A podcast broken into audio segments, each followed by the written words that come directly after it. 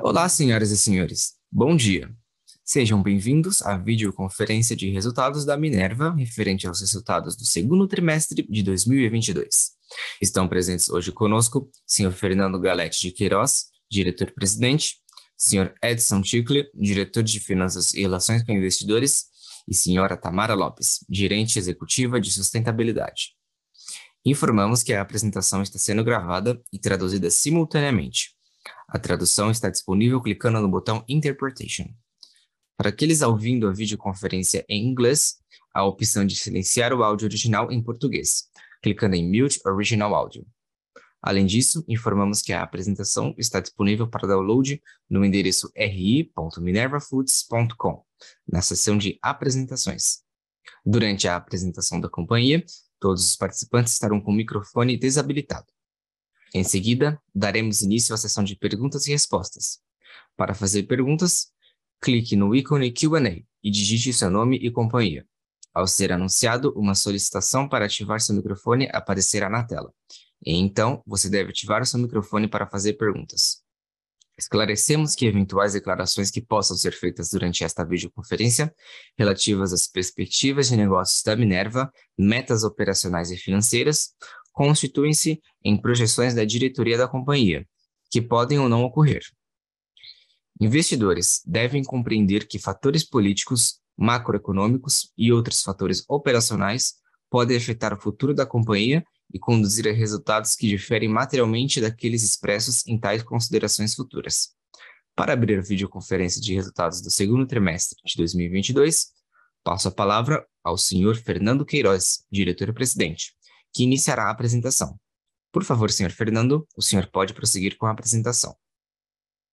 Bom dia a todos e obrigado por participarem da teleconferência dos resultados da Minerva para o segundo TRI de 2022. A Minerva encerra o primeiro semestre de 2022 entregando um sólido conjunto de resultados, reforçando a consistência e disciplina da nossa estratégia de negócios e consolidando a nossa liderança nas exportações de carne bovina a partir da América do Sul. O foco na execução operacional, combinado com a nossa disciplina financeira, capacidade de arbitragem e excelência comercial, foram fundamentais para que a Minerva Foods alcançasse os bons resultados da primeira metade do ano, com receita e EBITDA recordes e a manutenção de uma estrutura de capital sólida e equilibrada. Estamos reportando números recordes nesse segundo TRI de 2022. A nossa receita bruta cresceu cerca de 34% e totalizou 9 bilhões de reais. O nosso EBITDA atingiu a expressiva marca de 778 milhões de reais, um forte crescimento de 43% na comparação com o ano anterior sendo o maior patamar já registrado pela Minerva Foods e que contribui para um lucro líquido de 425 milhões de reais no período. Outro destaque do trimestre foi a nossa geração de caixa, uma prioridade absoluta da companhia, que alcançou 416 milhões de reais. Além disso, gostaria de chamar a atenção ao nosso balanço, que ratifica a disciplina da Minerva Foods em sua gestão financeira, Encerramos o trimestre com uma alavancagem líquida de 2,3 vezes dívida líquida EBITDA, mesmo após o pagamento de 200 milhões em dividendos no final do trimestre. A estratégia de diversificação geográfica, um dos nossos pilares estratégicos, segue exercendo um papel fundamental na performance que a companhia vem entregando trimestre após trimestre e reflete a nossa capacidade de arbitragem no mercado global de proteína animal sempre com foco em rentabilidade, controle de riscos e na captura de oportunidades no mercado global de carne bovina. Antes de detalharmos a nossa performance do segundo TRI, gostaria de compartilhar com vocês um pouco sobre a nossa visão quanto às perspectivas do mercado global de proteína animal, em especial da carne bovina e como a nossa estratégia e modelo de negócio nos posicionam de maneira singular para capturar as oportunidades e o bom momento do mercado. Desde o final de 2019, o rebanho bovino brasileiro começou a apresentar uma menor disponibilidade de animais para o abate, como reflexo do crescente movimento de pecuaristas na retenção de fêmeas para a reprodução. Reflexo natural da menor oferta de animais, o impacto no preço da arroba é uma realidade que nos acompanha desde então. E aqui eu quero ressaltar o excelente trabalho do nosso time comercial com a Minerva Foods, sendo bastante exitosa no repasse desse aumento de custos e assim contribuindo com a manutenção da nossa rentabilidade em patamares saudáveis. Nos últimos meses de 2021, começamos a perceber os primeiros sinais e indicadores quanto ao início do processo de reversão desse ciclo, principalmente com um aumento percentual de abate de fêmeas, que reflete a volta desses animais ao pipeline de abate após o ciclo reprodutivo. Além disso, as informações reportadas pelo mapa no final de 2021 quanto à vacinação de bezerros no Brasil sinalizam um volume recorde de animais vacinados nos últimos meses, os números do processo de vacinação são um preditivo de extrema importância na discussão quanto à disponibilidade de gado pronto para abate e que deve abastecer o mercado ao longo dos próximos períodos. Vale ressaltar que esse movimento de crescente disponibilidade de animais foi mantido nesse segundo trimestre de 2022. E seguimos ainda mais confiantes na manutenção dessa tendência ao longo dos próximos meses, com um aumento sequencial na disponibilidade de gado aqui no Brasil, e que, naturalmente, acaba por beneficiar a performance da nossa indústria. Além da discussão do ciclo pecuário aqui no Brasil, quero destacar o cenário do mercado norte-americano, onde o ciclo pecuário caminha no sentido oposto e apresenta sinais de reversão e, consequentemente, uma tendência cada vez mais forte de uma redução da disponibilidade de animais prontos para abate e pressão na oferta doméstica de carne bovina. Projeções do USDA indicam uma redução de 7% na produção de carne bovina norte-americana para o ano de 2023, ou seja, um movimento que reflete em maiores custos de produção e preços do produto final, impactando diretamente a competitividade da carne bovina norte-americana no mercado global, em particular quando comparada aos produtores da América do Sul. Quero também destacar o contexto de intensa volatilidade no mercado global de grãos, impactado pelo cenário climático adverso nas principais regiões produtoras e pelo conflito no leste europeu, além dos desafios constantes da cadeia logística global. Um contexto de intensa volatilidade e alta incerteza, com impacto direto na estrutura de custos, não só da cadeia global de produção de porcos e frangos, como também afeta a cadeia de carne bovina, principalmente nos países que possuem em sua matriz produção via confinamento resultando em uma perda significativa de competitividade e que beneficia diretamente os exportadores de carne bovina da América do Sul, em função de uma matriz de produção predominante via pasto. Por fim, gostaria de chamar a atenção para os persistentes problemas sanitários na cadeia de proteína animal e o seu mais recente vetor, o surto de febre aftosa que assola o rebanho na Indonésia, além de uma espécie de dermatite nodular que também está afetando aquele rebanho. Isso ameaça a segurança sanitária de um dos maiores players no mercado mundial de carne bovina, a Austrália. Essa é mais uma situação que deve alavancar novas oportunidades e abrir ainda mais espaço no mercado global para a carne bovina com origem na América do Sul. Além disso, Nessa nova geopolítica e novas alianças entre países, a América do Sul tem se mantido constantemente neutra, podendo fornecer para todos os blocos que estão existentes ou blocos que se formarão. Voltando então para a discussão dos nossos resultados, quero destacar a nossa sólida performance na distribuição do mercado doméstico, onde seguimos evoluindo em segmentos que permitem maior rentabilidade, como food service oportunidades de nicho em mercados premium.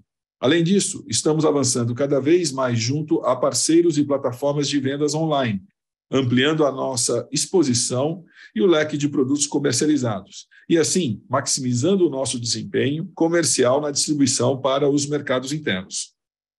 No campo da inovação, um dos pilares do nosso modelo de negócio, além do avanço em plataformas digitais, que já representam quase 15% da nossa distribuição, e contribuem com a nossa capilaridade comercial e inteligência de mercado, seguimos também com os nossos projetos de Advanced Analytics, dando especial atenção para ferramentas de análise de dados, de inteligência artificial, e que permitem uma maior assertividade e velocidade na análise de cenários e tomadas de decisão que ampliam a nossa capacidade de arbitragem no contexto global, nos ajudando a entender melhor o presente e corrigir erros do passado, além de maximizar a previsibilidade e oportunidades para o futuro. As iniciativas de corporate venture capital que tomaram forma ao longo dos últimos trimestres estão ganhando cada vez mais maturidade operacional e estão conectadas com as nossas plataformas de produção, além de mostrar excelentes perspectivas para os próximos períodos. A inovação é um dos nossos principais valores corporativos e um pilar essencial do desenvolvimento do nosso modelo de negócio. Seguiremos evoluindo cada vez mais no desenvolvimento desse ecossistema de inovação, buscando parcerias externas, como universidades, centros de pesquisa, destravando oportunidades e iniciativas que buscam posicionar a Minerva Foods na vanguarda e contribuem para ampliar as oportunidades de criação de valor no nosso negócio. Passamos agora para o slide 3, onde vou falar um pouco sobre os principais destaques do período. Gostaria de começar pela receita bruta, que segue batendo recordes e cresceu mais de 34% no período alcançando 9 bilhões de reais no segundo TRI de 2022 e 16,7 bilhões de reais nos seis primeiros meses do ano. Já no acumulado dos últimos 12 meses, totalizou 32,4 bilhões de reais. Vale destacar que a receita consolidada das exportações aumentou em 37% ano contra ano e já representam 71% da receita bruta, o desempenho das exportações reflete a consistência da demanda global por carne bovina e evidencia o expertise comercial da Minerva Foods no atendimento ao mercado internacional. Vamos falar agora da nossa rentabilidade operacional. O nosso EBITDA no segundo TRI de 2022 foi recorde e alcançou 778 milhões de reais, uma forte alta de 43% na comparação anual, com uma margem EBITDA de aproximadamente 9%. Para os seis primeiros meses do ano, o EBITDA totalizou 1,4 bilhões de reais, uma expansão de 38% quando comparado ao mesmo período do ano anterior.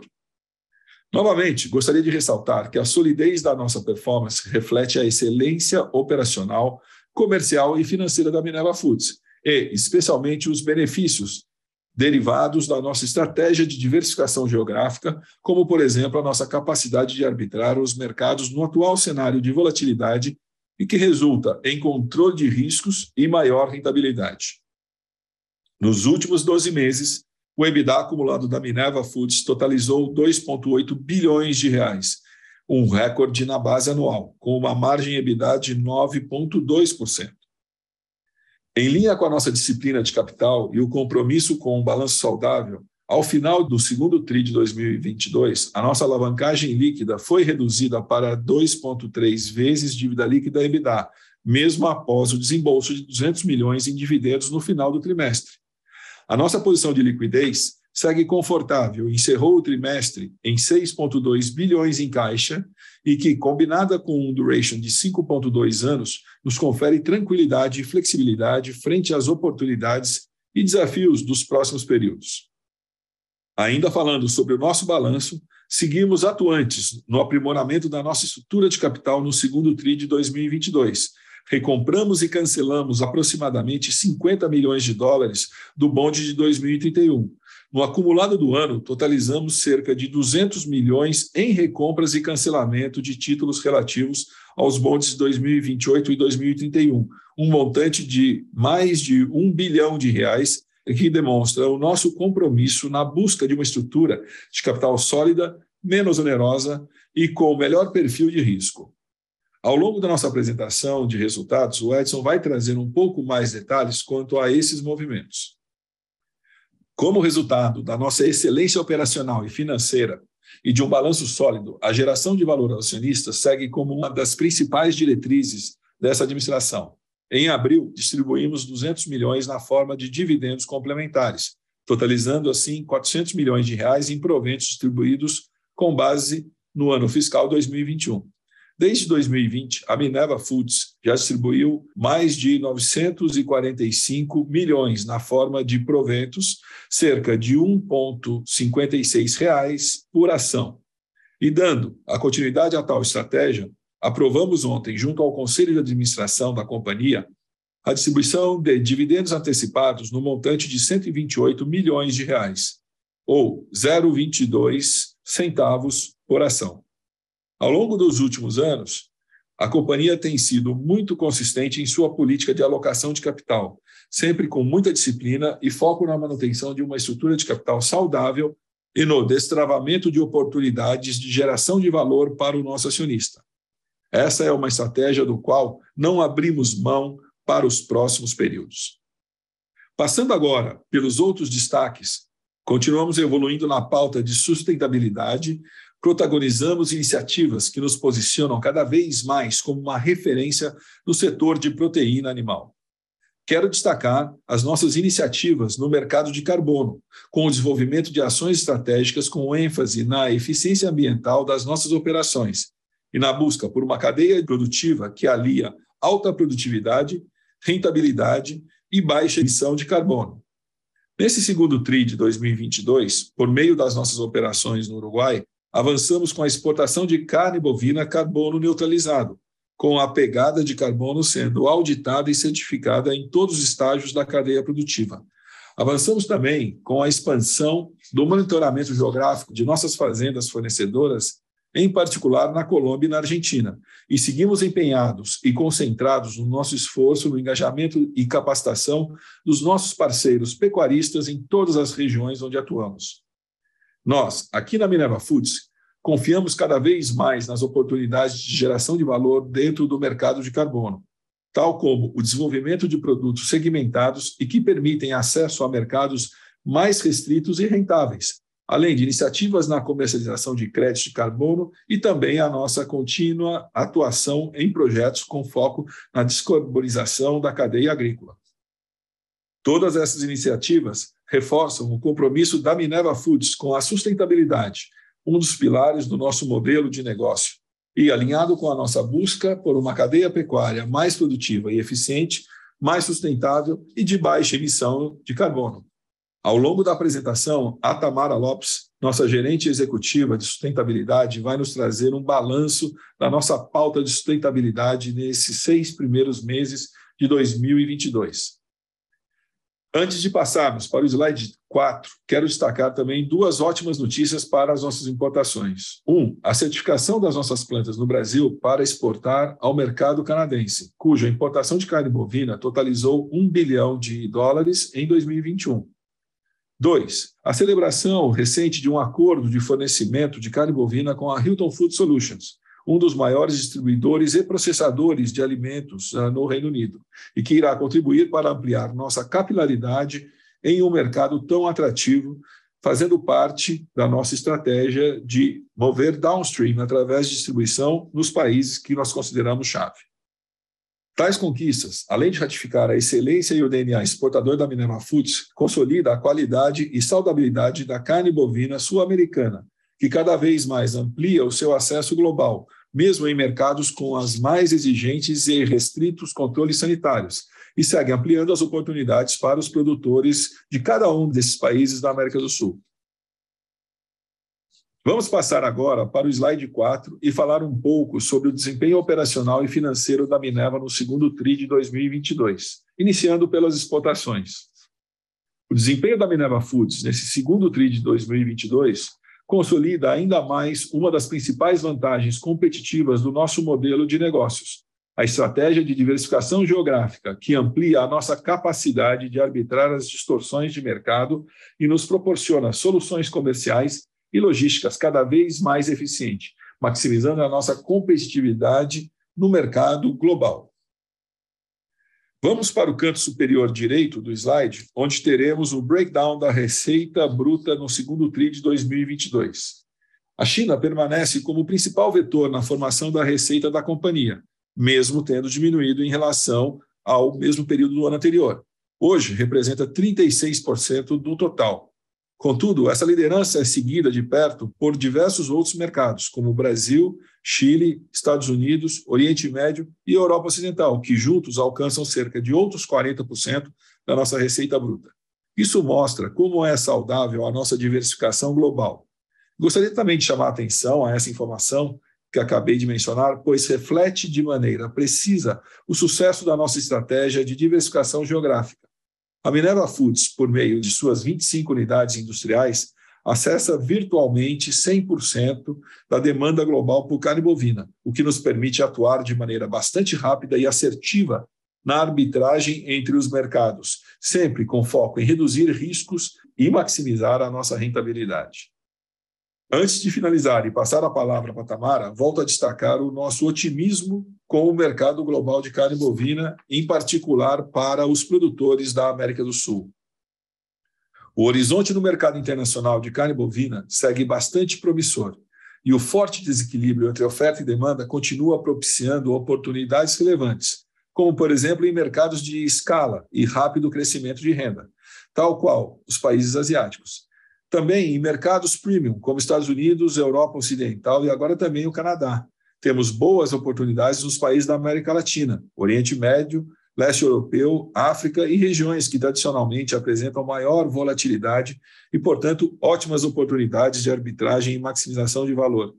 Destaco aqui que a grande preocupação dos países é com a inflação alimentar e a segurança de fornecimento. Portanto, isso abre mais uma oportunidade para que toda essa região do planeta, a América do Sul, possa ocupar mais mercados. Ainda somamos a isso os primeiros sinais quanto ao aumento na disponibilidade de gado aqui no Brasil, em uma tendência que deve ser cada vez mais confortável nos próximos períodos e que contrasta com um cenário diferente em outros importantes produtores mundiais, com menor disponibilidade de animais e pressão de custos na produção de carne bovina. Além disso, temos os persistentes desafios sanitários, como, por exemplo, o surto que eu mencionei no começo da apresentação na Indonésia, e que ameaça a produção australiana. E, por fim, um cenário de alta volatilidade no mercado de grãos, que naturalmente acabam por favorecer os produtores de carne bovina na América do Sul. Diante desse horizonte promissor, a estratégia da Minerva Foods é de seguir com foco em nosso sólido modelo de negócio, maximizando as nossas vantagens competitivas, investindo em inovação em oportunidades de nichos, especialmente na neutralização do carbono, em gestão de risco e inteligência de mercado, para alcançarmos soluções comerciais e logísticas cada vez mais eficientes e rentáveis, sempre confiando em nossa cultura corporativa, no trabalho da nossa equipe e respeitando o nosso compromisso com a ética e com a sustentabilidade. Agora passo a palavra para a Tamara, que falará um pouco mais sobre a agenda de sustentabilidade da Minerva Foods. Tamara. Bom dia a todos e obrigada, Fernando.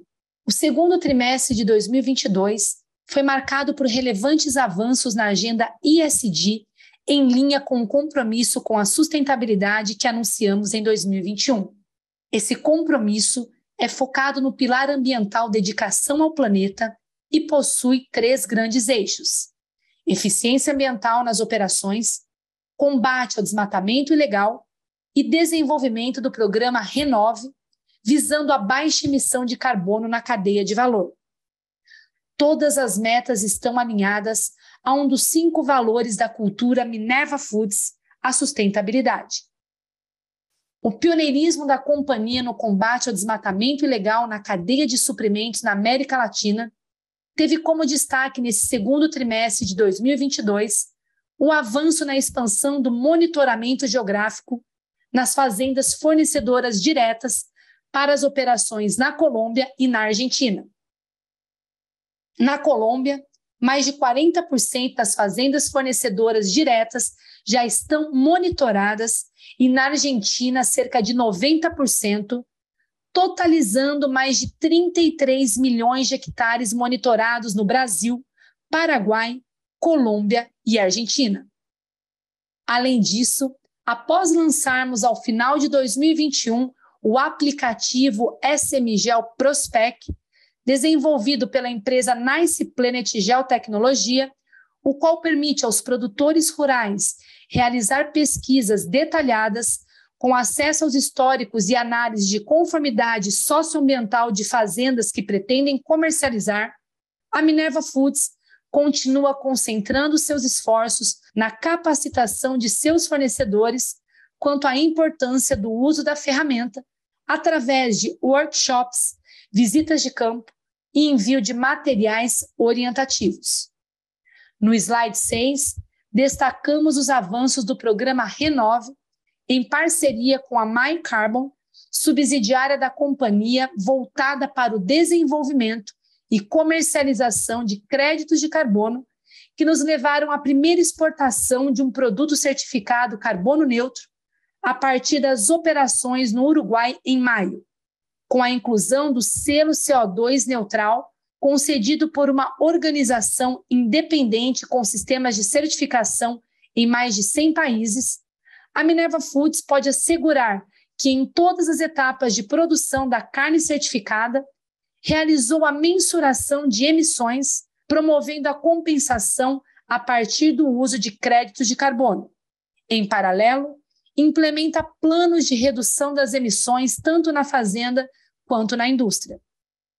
Além disso, a companhia aderiu ao programa Floresta Viva, iniciativa liderada pelo Banco Nacional de Desenvolvimento Econômico e Social para a restauração ecológica de biomas brasileiros.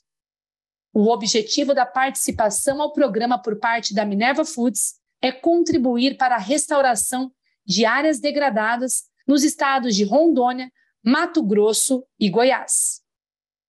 No âmbito institucional, a companhia recebeu importantes reconhecimentos nesse segundo trimestre que foram destacados no slide 7. Pelo segundo ano consecutivo, conquistamos o selo Energia Renovável emitido pelo Instituto Totum, em parceria com a Associação Brasileira de Energia Eólica e a Associação Brasileira de Energia Limpa para todas as unidades no Brasil. Vale destacar que a Minerva Foods foi a primeira empresa brasileira a receber em todas as suas operações no Brasil a certificação que assegura a origem renovável de sua matriz energética e que as usinas geradoras de energia também adotam práticas diferenciadas nos aspectos sociais e de relacionamento com as comunidades. Além disso, a companhia passou a integrar a carteira 2022-2023 do índice CDP Brasil de Resiliência Climática em abril.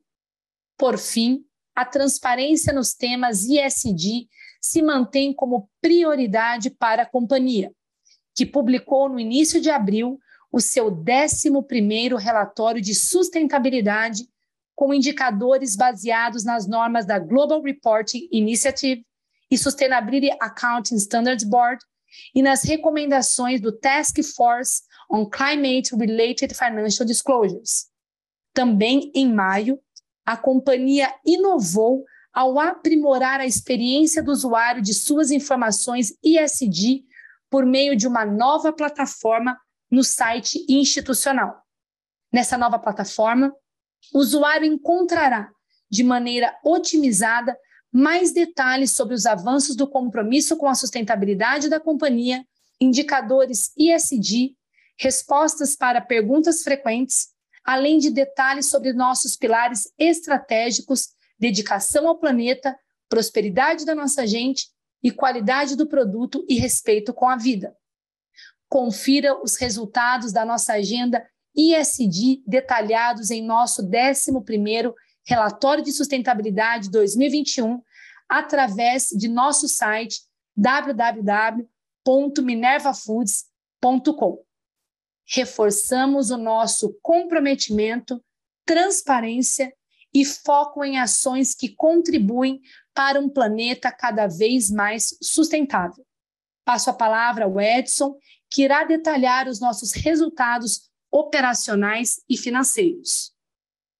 Obrigado, Tamara. Vamos agora para o slide 8. Vamos começar falando sobre a performance operacional e o breakdown da receita bruta da Minerva, tanto no trimestre como para o acumulado dos últimos 12 meses. Em linha com a estratégia exportadora, as receitas de exportação totalizaram 71% da receita bruta no segundo TRI e 69% nos últimos 12 meses.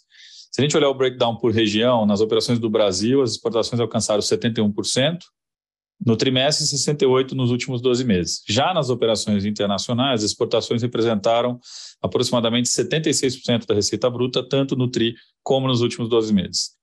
Ainda nesse slide, a gente pode ver a abertura da receita por origem. É, o gráfico do lado direito do slide, a gente vê que o Brasil continua sendo é, destaque em ambos os períodos, tanto no trimestre quanto nos últimos 12 meses, representando 48% e 45% da receita bruta, respectivamente. Seguido por Paraguai, Argentina e Uruguai, com patamares bastante semelhantes no trimestre. Vale dizer também que essa rubrica Outros ela faz referência àquela antiga divisão Trading e à recém-iniciada operação da Austrália. Como o Fernando citou anteriormente, quero destacar uma das principais vantagens competitivas da Minerva, que é a nossa estratégia de diversificação geográfica, que nos confere oportunidade não somente de redirecionar produção conforme demanda internacional, mas também e principalmente de arbitrar os mercados em busca de otimização de margem operacional e comercial da companhia. Vamos passar agora para o slide 9 para falar sobre receita líquida e EBITDA. Começando com receita líquida, ela segue quebrando recordes e atingiu 8,5 bi no segundo TRI, um incremento bastante expressivo de 35% na comparação anual, refletindo a forte demanda internacional, em particular na Ásia. No primeiro semestre desse ano, a receita líquida alcançou 15,7 bilhões de reais. A receita líquida anualizada também foi recorde, totalizando 31 bilhões nos últimos 12 meses, uma expansão de 33% na base anual é, e alcançando o maior patamar histórico já registrado pra, pela companhia num período de 12 meses. É, falando agora de rentabilidade, o EBITDA da Minerva alcançou 778 milhões de reais nesse segundo TRI, um crescimento forte de 43% na base anual, maior nível histórico já registrado pela companhia num trimestre. Nesse segundo TRI de 22, a margem EBITDA foi de 9,2%, um crescimento de 50 basis points contra o mesmo período de 2021. No acumulado dos últimos 12 meses, o EBITDA também foi recorde, alcançando 2,8 bi, com uma margem de 9,2%. Se a gente olhar um período mais longo, é, o nosso EBITDA ele praticamente triplicou nos últimos cinco anos. Isso é reflexo não somente do cenário positivo no mercado internacional de, de carne, mas também da nossa excelência de gestão, principalmente na parte operacional, na arbitragem dos mercados e na gestão financeira. Como eu sempre digo, a rentabilidade deriva da capacidade de repassar preços, especialmente quando a gente tem um cenário de pressão de custos. A despeito dos recentes movimentos de alta no preço do gado, que corresponde a 80% aproximadamente do nosso custo, a companhia tem sido bastante eficiente em repassar esses aumentos para os clientes, especialmente no mercado de exportação, que é o grande foco da Minerva. Por conta disso, a gente tem conseguido entregar um nível de rentabilidade consistente e pouco volátil, o que é muito importante para um business de commodities, ao longo dos últimos trimestres, mesmo com o movimento de alta é, no preço do animal na América do Sul em geral, mas principalmente aqui no Brasil. Vale ressaltar que esse cenário já está começando a se modificar. A gente já está vendo os primeiros sinais de virada de ciclo pecuário no Brasil, um contexto que deve culminar na ampliação da disponibilidade de animais prontos para abate ao longo dos próximos trimestres. Ou seja, a gente vê um cenário bastante positivo para a indústria no que tange disponibilidade de animais, especialmente nos anos de 23 e 24. Mudando agora para o slide 10, vamos falar de alavancagem financeira. O nosso índice de alavancagem líquida, medido pelo indicador dívida líquida sobre EBITDA dos últimos 12 meses, encerrou o segundo TRI em 2,3 vezes, mesmo com um pagamento de 200 milhões de reais na forma de dividendos é, no mês de maio, portanto, ao longo desse último trimestre. Vale ressaltar que desde o início de 2020 seguimos reportando uma alavancagem bastante equilibrada, reflexo de uma estrutura de capital sólida, com menor perfil de risco um compromisso que essa administração assumiu lá em 2018 de desalavancar o balanço, manter os índices de alavancagem controlados, manter uma estrutura de capital mais balanceada, otimizada e, ao mesmo tempo, crescer a geração de valor através das nossas operações. Vamos passar para o próximo slide agora para falar de resultado líquido fluxo de caixa operacional. A gente encerrou o segundo TRI com resultado líquido de 425 milhões de reais, no primeiro semestre do ano, o lucro líquido alcançou 539 milhões e no acumulado dos últimos 12 meses totaliza cerca de 762 milhões de reais. Passando agora para o lado direito do slide, o fluxo de caixa operacional foi positivo no segundo TRI, em aproximadamente 106 milhões de reais. Nos últimos 12 meses, o fluxo de caixa das atividades operacionais alcançou a marca expressiva de 2 bilhões de reais e segue positivo, mesmo em face da aceleração das operações e do forte crescimento da receita dos últimos períodos. Vamos agora falar de fluxo de caixa livre no slide 12.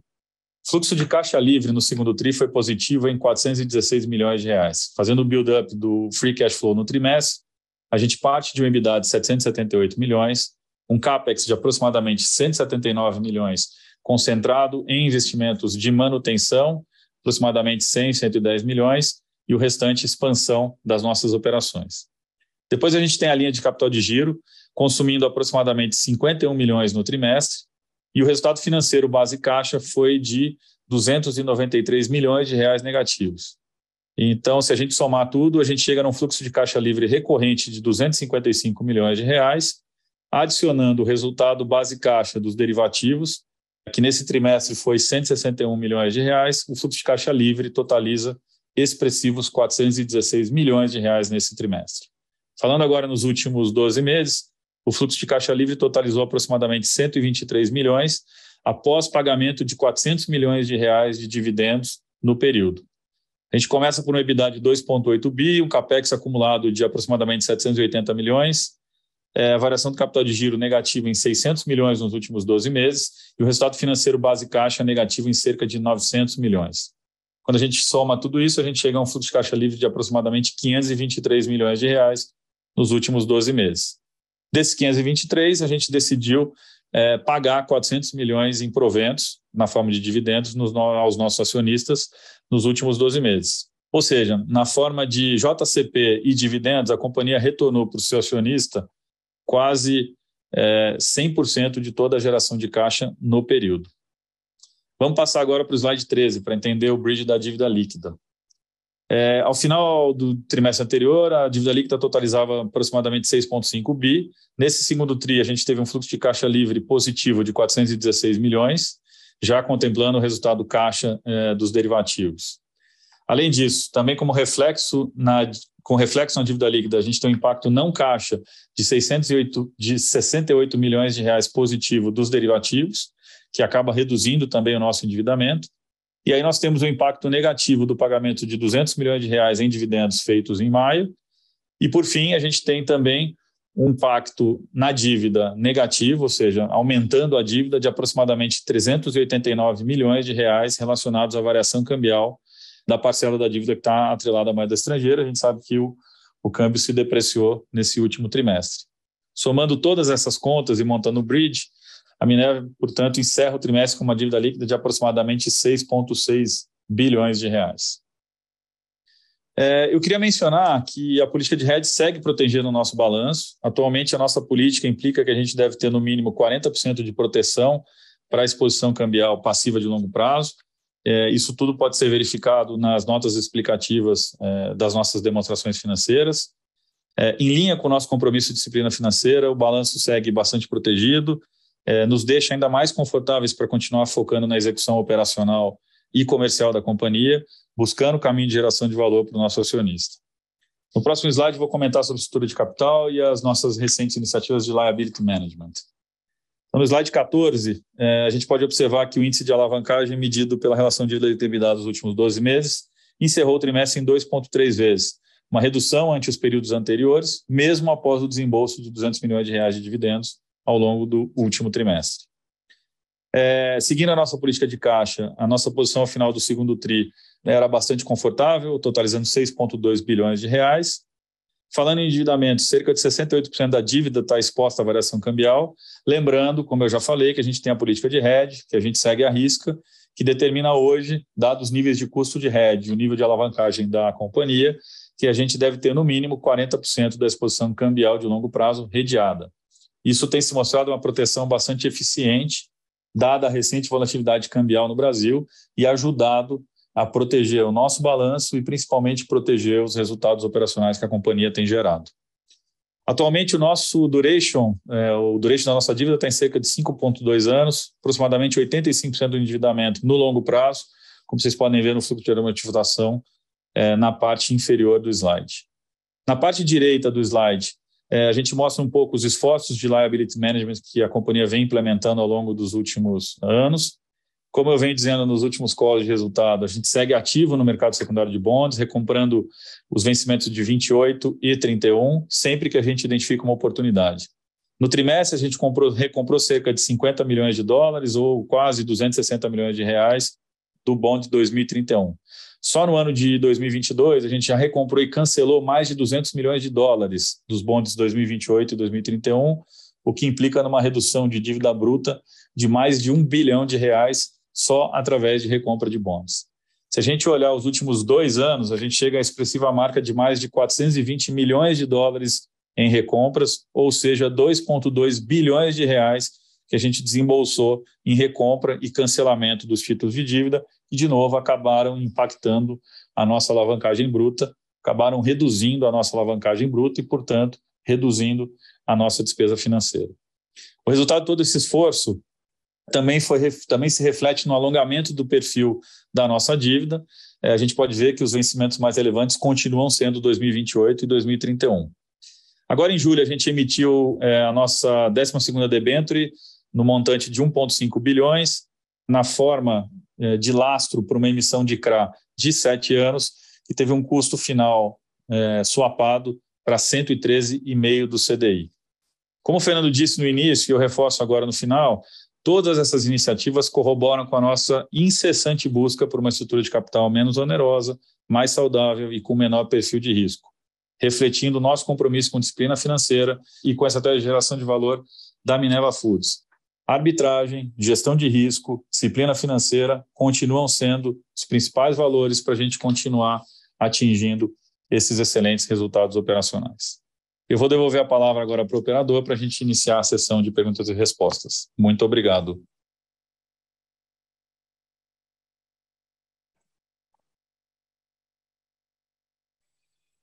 Obrigado. Iniciaremos agora a sessão de perguntas e respostas. Lembrando que para fazer perguntas por voz, basta clicar no botão levantar a mão, clicar no ícone Q&A e digitar seu nome e companhia. Para perguntas por escrito, envie no ícone de Q&A. Ao ser anunciado, uma solicitação para ativar seu microfone aparecerá na tela. Nossa primeira pergunta vem do senhor Ricardo Alves, da Morgan Stanley.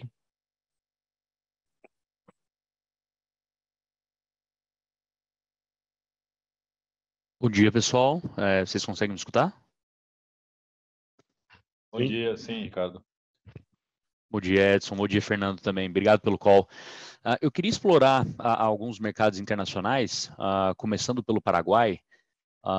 Né, com, a, com, a, volatilidade que a gente viu nas negociações com a Rússia né, no, no, longo do primeiro semestre, é, o Chile acabou ganhando mais relevância. É, eu queria é, ver com vocês como que está o lado da demanda é, do Paraguai, né, principalmente considerando a, a, a demanda chilena, né, agora para o segundo semestre. Então, só um update de como estão as operações no, é, no país para vocês, né, um outlook para o restante do ano. E no Uruguai, é, desculpa, no Uruguai a, a, gente tem acompanhado essa redução do abate, a, algumas paradas de frigoríficos, né, aqui e ali. Eu queria saber como é que está a operação da Minerva, né, local, se a disponibilidade de algo é algo que é, os preocupa, né, é, talvez é, relativo ao que a gente tinha um trimestre atrás, é, ou se o outlook ainda para o segundo semestre é, um, é, é, de uma melhora, então só um, um update nesses dois mercados. E depois eu tenho mais uma pergunta sobre geração de caixa. Vamos lá, primeiro sobre os mercados, Ricardo, obrigado pela pergunta. Uh, o Paraguai ele tem alguns mercados que são importantes para ele. Uh, Rússia, Chile, uh, Brasil, parte da Europa uh, e Taiwan são mercados que são importantes para o Paraguai. Uh, você muda a demanda, uh, a demanda ela, ela se arbitra e ela muda de local para local, de destino para destino. Então, não existe um problema, nós continuamos com a operação no Paraguai, como você viu, como nossa segunda maior, uh, nosso segundo maior volume de abate, então, continua normal. Mas aqui o que eu destaco é principalmente a nossa capacidade de arbitragem. Então, a mudança de um local para o outro, a aceleração de uma unidade ou de um país em relação ao outro é um dos grandes destaques do Minerva. E aí eu entro na questão do Uruguai. O Uruguai, se você olhar o, o primeiro semestre, o Uruguai ele foi muito superior ao primeiro semestre do ano passado em termos de volume de abate. Então, isso mostra também essa questão de arbitragem. Agora entra numa sazonalidade onde existe uma redução e uma adequação das operações a essa, essa nova realidade. De novo, o que eu sugiro cada vez mais dentro dessas análises é o volume total, o preço total da Minerva combinada, porque nós vamos sim estar tomando ações, é, reduzindo os locais de menor rentabilidade e acelerando os, os locais de maior rentabilidade. Ah, Muito obrigado, Fernando. Uh, se me permite é, mais uma pergunta, uh, talvez mais direcionada ao Edson. Uh, a, a, essa melhora de, geração de caixa foi muito rápida, né, Edson? Uh, e mais uma vez vocês anteciparam dividendos. Eu acho que parece que há uma confiança do management é, em geração de caixa, né, para o restante do ano.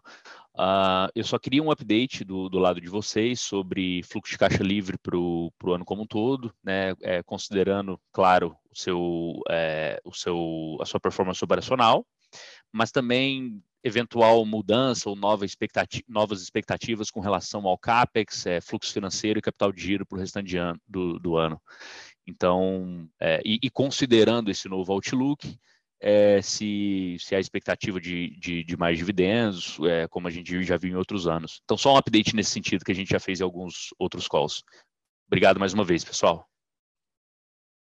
Ricardo, como como você sabe, a gente não, não dá guidance de nenhum dos índices, é, a política da companhia não dá guidance. O que eu posso falar para você de geração de caixa livre é que o número desse ano, no nosso orçamento, e ele é bem conservador, ele é muito próximo do que ocorreu o ano passado. Então, é, você tem flutuações normais, trimestre a trimestre, até no primeiro trimestre, o mercado ficou com algumas dúvidas em relação ao ciclo de conversão de caixa por causa de capital de giro, a gente frisou que era algo pontual relacionado à China. É, segundo trimestre, a gente mostrou através da execução que a gente estava correto e que as preocupações não, não eram não eram assim, não tinham procedência. Uh, então, o que eu posso te dizer é pega a performance de 2021 e, e projeta ela como piso para a performance de 2022 é, nas linhas de geração de caixa livre. É, capital de giro teve uma piora no primeiro TRI e já ficou bem mais equilibrado no segundo TRI. A gente acha que tem espaço para melhorar até o final do ano. É, rentabilidade das operações continua muito boa, crescimento é, dos volumes também, não só volume como preço. Se você olhar o nosso crescimento aí de 35% é, contra o ano passado, você pode dividir ele em 13% em volume e 20, 22, 23% em preço, portanto, segue bastante saudável o crescimento que a companhia vem entregando. E do ponto de vista de dividendos, é, a gente decidiu fazer uma antecipação do mínimo legal. Né? Se você fizer a conta, os 128 milhões são exatamente os 25% é, é, obrigatórios, descontadas as respectivas reservas legais, é, do lucro que foi acumulado no primeiro semestre. A gente tem uma política de dividendos aprovada com o Conselho, que implica numa distribuição mínima de 50% do lucro líquido se a alavancagem ficar igual ou menor que 2,5 vezes, é, e isso a gente aufere ao final do ano fiscal, portanto, quando dá aprovação do balanço de, do ano fechado de 2022. O que a gente fez agora, até para sinalizar o nosso compromisso com a alocação de capital é, favorável ao acionista, é antecipar o dividendo obrigatório baseado no lucro que foi auferido no primeiro semestre. Isso não significa que os dividendos são isso e são isso e ponto final, muito pelo contrário, a gente tem uma política é, aprovada pelo Conselho, essa política está vigente e a gente vai seguir a política, é, mas, de novo, vai depender dos resultados do segundo semestre e da publicação do balanço do final do ano para a gente poder ter o dividendo final do ano é, publicado. Nesse meio do caminho, sempre que a gente achar que faz sentido do ponto de vista de alocação de capital, a gente pode fazer antecipações, mas muito provavelmente elas vão seguir é, sempre o mínimo obrigatório legal porque do ponto de vista de administração do caixa é o que faz sentido até a gente ter o balanço do ano fechado. Tá bom? Tá ótimo. Obrigado, Edson.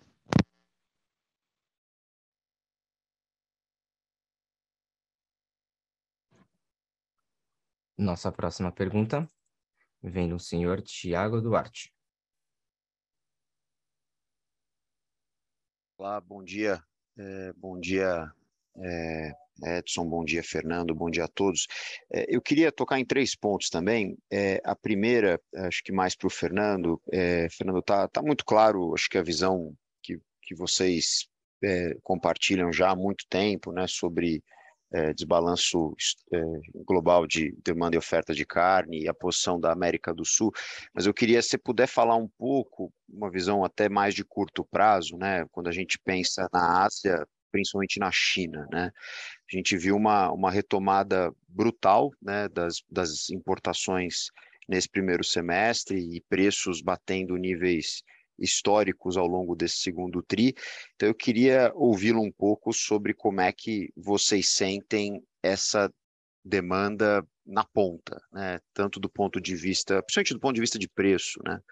É, se, se vocês entendem esses patamares como, de certa forma, sustentáveis ao longo desse segundo semestre, ou se eles foram, de certa forma, influenciados por algum tipo de recomposição de estoque, principalmente com o banimento temporário do Brasil no segundo semestre do ano passado. É, essa seria a primeira pergunta. É, a segunda pergunta, e aí tentando é, ler um pouco né, o, o, número consolidado, a margem consolidada, é, e aí um a, a estratégia de vocês, né, de arbitragem, de jogar com a originação do gado nas diferentes geografias, é, dá a impressão que o grande alavancador de margens é, nesse trimestre pode ter sido o Brasil. E aí eu queria confirmar se é verdade e, e se Brasil teria performado em termos de, de margem operacional, margem EBITDA, melhor do que a média é, da companhia dos 9,2 no segundo trimestre. Então, essa seria a segunda pergunta. E a terceira pergunta, também ouvi-los um pouco a evolução dos fretes, que a gente imagina foi o maior detrator quando a gente olha a linha uh, de despesas de venda, é, parece ter sido o maior detrator é, no trimestre, e aí queria ouvi-los um pouco se já há algum sinal de normalização é, no trimestre em curso. Muito obrigado. Sim, Fred. Beleza, Tiago, acho que as perguntas que você fez são bastante relevantes. E nós estamos mergulhando muito no mercado chinês uh, para ver as tendências e o que nós estamos notando é que, diferente de outros países, o novo consumidor na China é um consumidor jovem e que ele mudou de canais.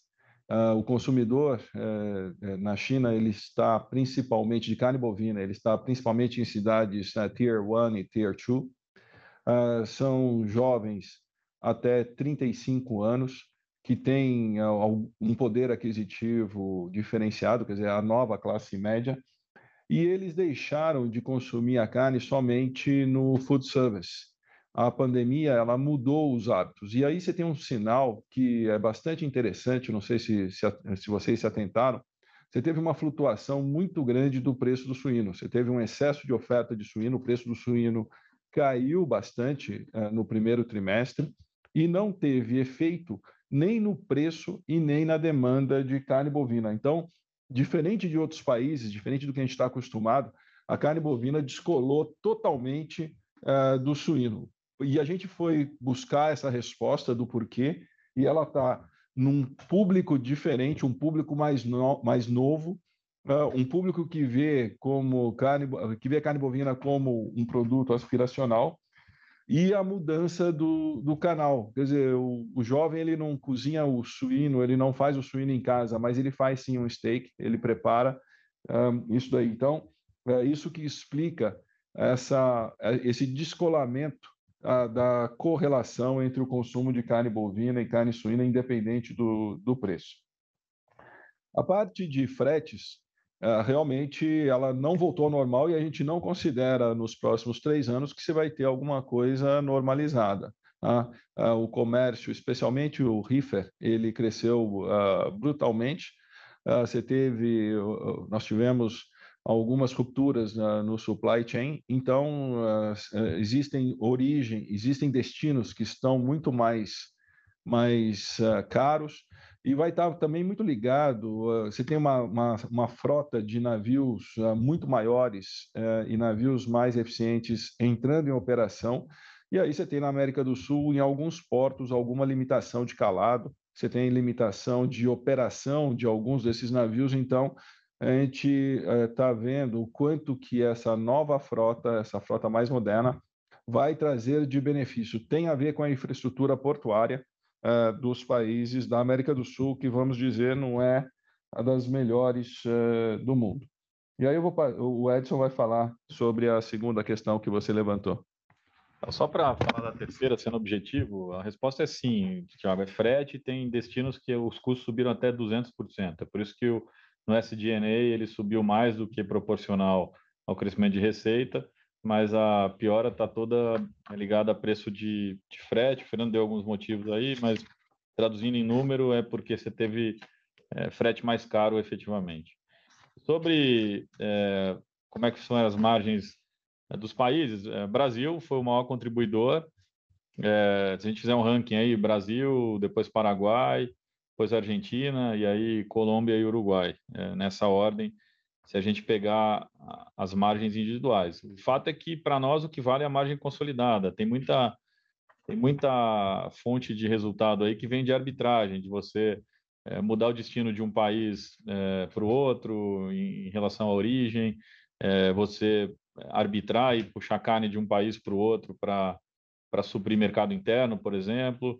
É, então, assim, essa, essa conclusão sobre quais são os países que têm as melhores margens, ela é um pouco prejudicada pela estratégia de arbitragem. Mas, se a gente for olhar, quiser ser simplista, é, a gente pode dizer que o Brasil é, foi o maior contribuidor. Tá super claro, obrigado.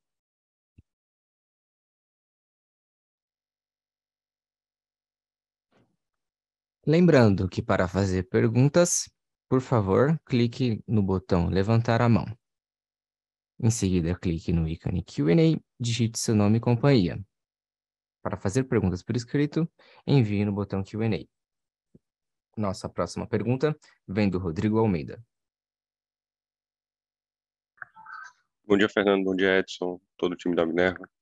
É, tem alguns pontos aqui do meu lado. Acho que é, a gente vem falando bastante de M&A, né, alocação de capital, e, e, acho que a gente vem falando bastante de Austrália e Colômbia. Só queria entender um pouco aqui com esse, com esse aumento de juros, esse cenário macro um pouco mais complexo que a gente está vendo aqui, se vocês é, ainda mantêm a mesma visão em relação aos M&As, é, ou se alguma coisa mudou ali no lado dessa, desse, desse tópico aqui de expansão inorgânica. É, e também, se pudesse comentar um pouco de liability manager, acho que vocês fizeram um trabalho aí é, recente, mas é, olhando para frente, o que é que vocês estão olhando? É, um segundo ponto aqui, falando de mercado doméstico, a gente viu aí algumas plantas entrando em férias coletivas e mais. É, queria entender um pouco como é que vocês estão vendo aqui esse cenário doméstico, é, como é que vocês estão lidando com a situação. É, pudesse pegar um update aqui. E aí, por último, eu acho que é interessante ali a parte do, das, das exportações da, de, carne carbono neutro. Eu queria entender, escutar um pouco de vocês, quem é que está comprando esses produtos, né, carbono neutro, é, se é mais focado em food services e varejo, também aceita. Eu queria entender um pouco como é que é, como é, que é o prêmio que vocês estão vendo hoje e olhando para frente, o que, é que a gente pode pensar, o que, é que pode representar de volume. Acho que é, é a gente ter uma, ter uma ideia aqui do que, que esse, esse negócio pode ser. Obrigado. Ricardo, qual que é a segunda pergunta que a gente não pegou? A primeira é sobre M&A e a segunda? Oriente Médio, você falou? Não, a segunda era sobre doméstico aqui no Brasil, né? Com, com, com o que a gente viu de, de, de, plantas entrando em férias coletivas. O que é que vocês estão vendo aqui no cenário doméstico? Só para pegar um pouco de cola aqui de vocês em relação a isso. Tá bom, eu vou, eu vou, eu vou responder a primeira, Rodrigo. Cara, M&A, vamos lá. Assim, a gente gente não falou nada específico. O que a gente disse é existe um business plan, existe é, um approach estratégico que é crescer na Colômbia e na Austrália. Isso a gente já falou bastante, muitas vezes, e isso continua. É, a gente continua na mesma estratégia. É, o, que, que a gente tem que ressaltar e a gente vem demonstrando é a disciplina de capital, a, o comprometimento com uma estrutura de capital balanceada, ótima, cada vez mais leve, menos onerosa. Isso a gente tem entregue e tem demonstrado que a gente não vai abrir mão de manter uma, um equilíbrio financeiro, uma estrutura de capital equilibrada é, para dar qualquer tipo de passo de M&A. Então, a gente deve dar passos é, pontuais. A exemplo do que a gente fez na Colômbia, os últimos três anos a gente mais do que dobrou a operação na Colômbia com uma aquisição pontual e, e a gente é, não comprometeu o balanço. Pelo contrário, é, a gente, como eu já reafirmei, como a gente tem gerado muito caixa livre é, advindo das operações, a ideia é usar esse caixa, essa geração de caixa operacional para eventualmente dar passos de M&A. Então, isso está mantido e, e, a responsabilidade, a disciplina é a mesma. Agora, o Fernando vai responder as outras perguntas. Primeiro, falando sobre o mercado doméstico, se vocês olharem ah, o parágrafo, o, o slide 4, nós mostramos o breakdown das receitas. O Brasil, ele, ele fica entre segundo e terceiro maior destino. Mas o Brasil, ele é, é destino é, segundo terceiro maior uh, gerador de receita.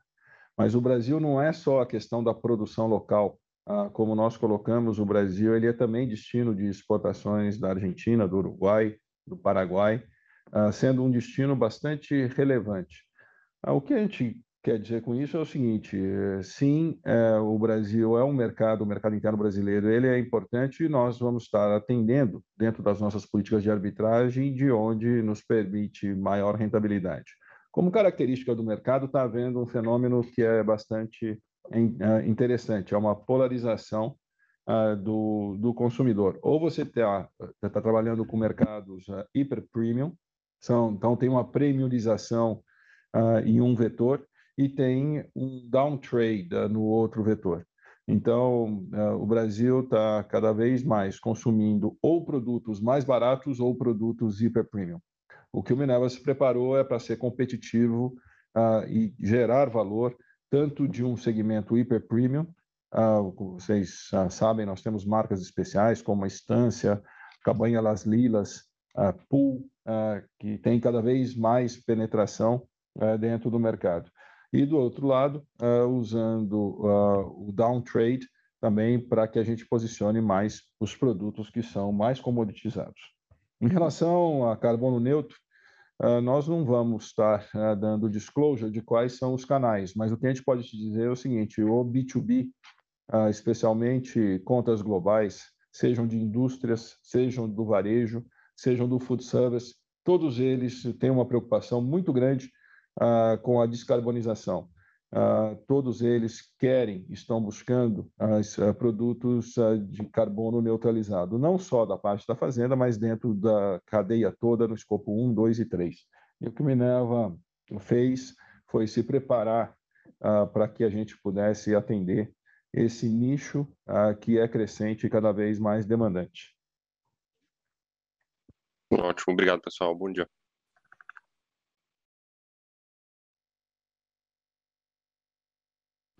Nossa próxima pergunta vem do senhor Gustavo Troiano. Bom, bom dia, Fernando. Bom dia, Edson. É, tem um ponto que eu queria explorar um pouquinho aqui em relação à leitura da companhia sobre os números recentes do preço de exportação do CSEX. É, se eu não me engano, alguma desaceleração nos preços já era esperada, né, principalmente depois da alta sequencial ao longo do primeiro semestre. Mas eu queria ouvir de vocês se essas variações recentes se acomodam no planejamento da companhia, né? Se existe algum fator que tem um poder explicativo maior que vocês acham que possa ser o driver desse movimento. Então, qualquer take que vocês puderem dar para dividir com a gente aqui sobre esse tema seria ótimo. Obrigado. Eu vou, vou no nível mais macro. A demanda continua forte. Uh, existem sazonalidades diferentes em diferentes locais. Uh, nós temos, assim, o nosso monitoramento, que ele é diário, do que, que acontece em cada um dos mercados. Os dados do CSEX têm algumas limitações. Uh, ele analisa preço médio. Então, se você tem uma alteração de mix, você pode concluir erroneamente de que houve um aumento, ou uma melhora, ou uma piora, uh, o que não é necessariamente verdade.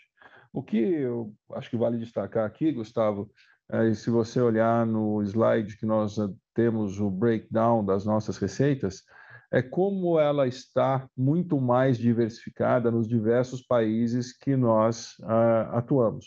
Então, uh, a diversificação ela aumentou brutalmente, ela, ela uh, quebra a dependência de um mercado só, então ela tem uma, ela, ela se torna muito mais saudável pela, pela, é, pela quantidade de mercados que nós estamos atendendo. E como eu falei no call, praticamente todos os mercados importadores são atendidos pela Minerva de uma das suas origens hoje em dia. Tá claro, obrigado.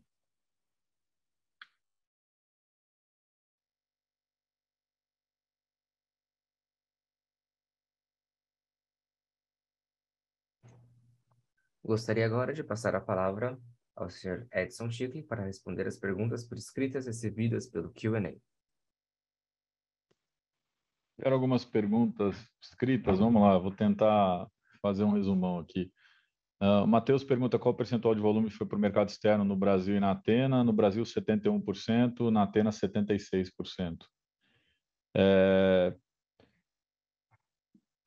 Pede para a gente dar mais detalhes sobre riscos para a Austrália da febre aftosa na, na Indonésia, se já teve algum caso no país. Você quer falar? É, os vírus uh, foram detectados no aeroporto, a Austrália subiu brutalmente os alertas. Uh, se chega um voo de turistas da Indonésia para a Austrália, eles têm que passar naque, na, naqueles tapetes e nas câmaras de desinfecção.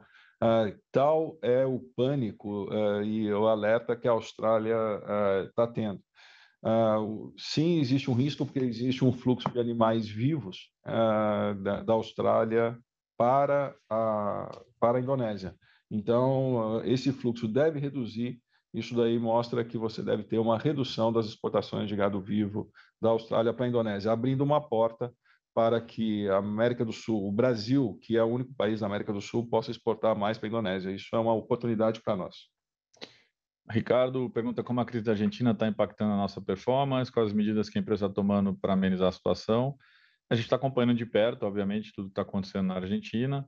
É, as medidas que a gente tomou foi preparar a companhia para ficar cada vez mais exportadora é, nos cortes em natura e na nossa operação de processados, é, acessar o consumidor com produtos com custo mais acessível, porque a gente tem visto um, um, um trading down no país em função da, da redução de renda disponível dado o ambiente inflacionário. A operação tem ido bem, as margens é, continuam relativamente boas. É, a gente está acompanhando de perto todo, todo o desenrolar da crise, mas a gente acredita que no final as coisas vão acabar sendo boas para nós, porque a gente tem uma crise clássica lá de balanço de pagamentos, portanto, a desvalorização cambial deve ser o caminho e isso deve ajudar os exportadores. Marcelo pergunta qual foi a evolução da margem EBITDA ao longo do segundo TRI e como começou o terceiro TRI. A margem do segundo TRI está publicada, foi 9,2%. E no terceiro TRI, o que a gente está vendo agora é uma operações muito parecidas, bastante alinhadas com o que a gente viu é, ao longo do segundo TRI. É, outra pergunta, qual é o outlook para os preços de carne? Se a gente espera alguma redução dada a recessão global? A resposta é não. O Fernando já deu um pouco do panorama. É, os preços realmente cresceram muito forte ao longo desse ano. Deve ter uma acomodada. É, eles podem ficar meio de lado aí até o final do ano, mas isso é boa notícia, porque os preços estão no maior, no, no maior patamar já visto em dólar é, na história. É, então é natural que tenha uma acomodação e eu diria que é até bastante saudável. É, acabaram as perguntas aqui do webcast. Vou devolver a palavra para o operador. Encerramos neste momento a sessão de perguntas e respostas. Gostaria de passar a palavra ao senhor Fernando Queiroz para as considerações finais. Queria encerrar a conferência agradecendo a todos vocês que participaram e reafirmando que o nosso outlook para o segundo semestre ele é bastante positivo ah, em termos de cenário global, a América do Sul deve ocupar mais espaços, tanto pelo aumento da competitividade como pelo acesso a mercados. Nós temos aí surpresas positivas ah, no, no pipeline de novas aberturas de mercados para a América do Sul que devem se materializar agora no segundo trimestre, no segundo semestre. Além disso, o que eu gostaria de destacar é que os instrumentos que a Minerva colocou uh, em, à disposição das nossas equipes permitem que a gente lidere e a gente navegue em cenários voláteis, trazendo mais valor, trazendo mais resultados e gerando uh, mais uh, valor para os nossos acionistas. Eu queria terminar agradecendo a equipe, que a grande diferença o grande valor que o Minerva tem é a união que essa equipe teve, diversos departamentos, as diversas divisões e a grande interação de falar uma língua só, uma só cultura e uma só estratégia com 22 mil cabeças pensando e agindo na mesma direção. Agradeço a vocês e agradeço a equipe do Minerva. Muito obrigado e a gente está à disposição para qualquer dúvida, para qualquer ponto que vocês queiram uh, esclarecer com a gente. Obrigado, gente. A videoconferência de resultados da Minerva está encerrada. Em caso de dúvidas, enviar a sua pergunta para o time de relações com investidores através do e-mail ri@minervafoods.com. Agradecemos a participação de todos. Tenham um bom dia.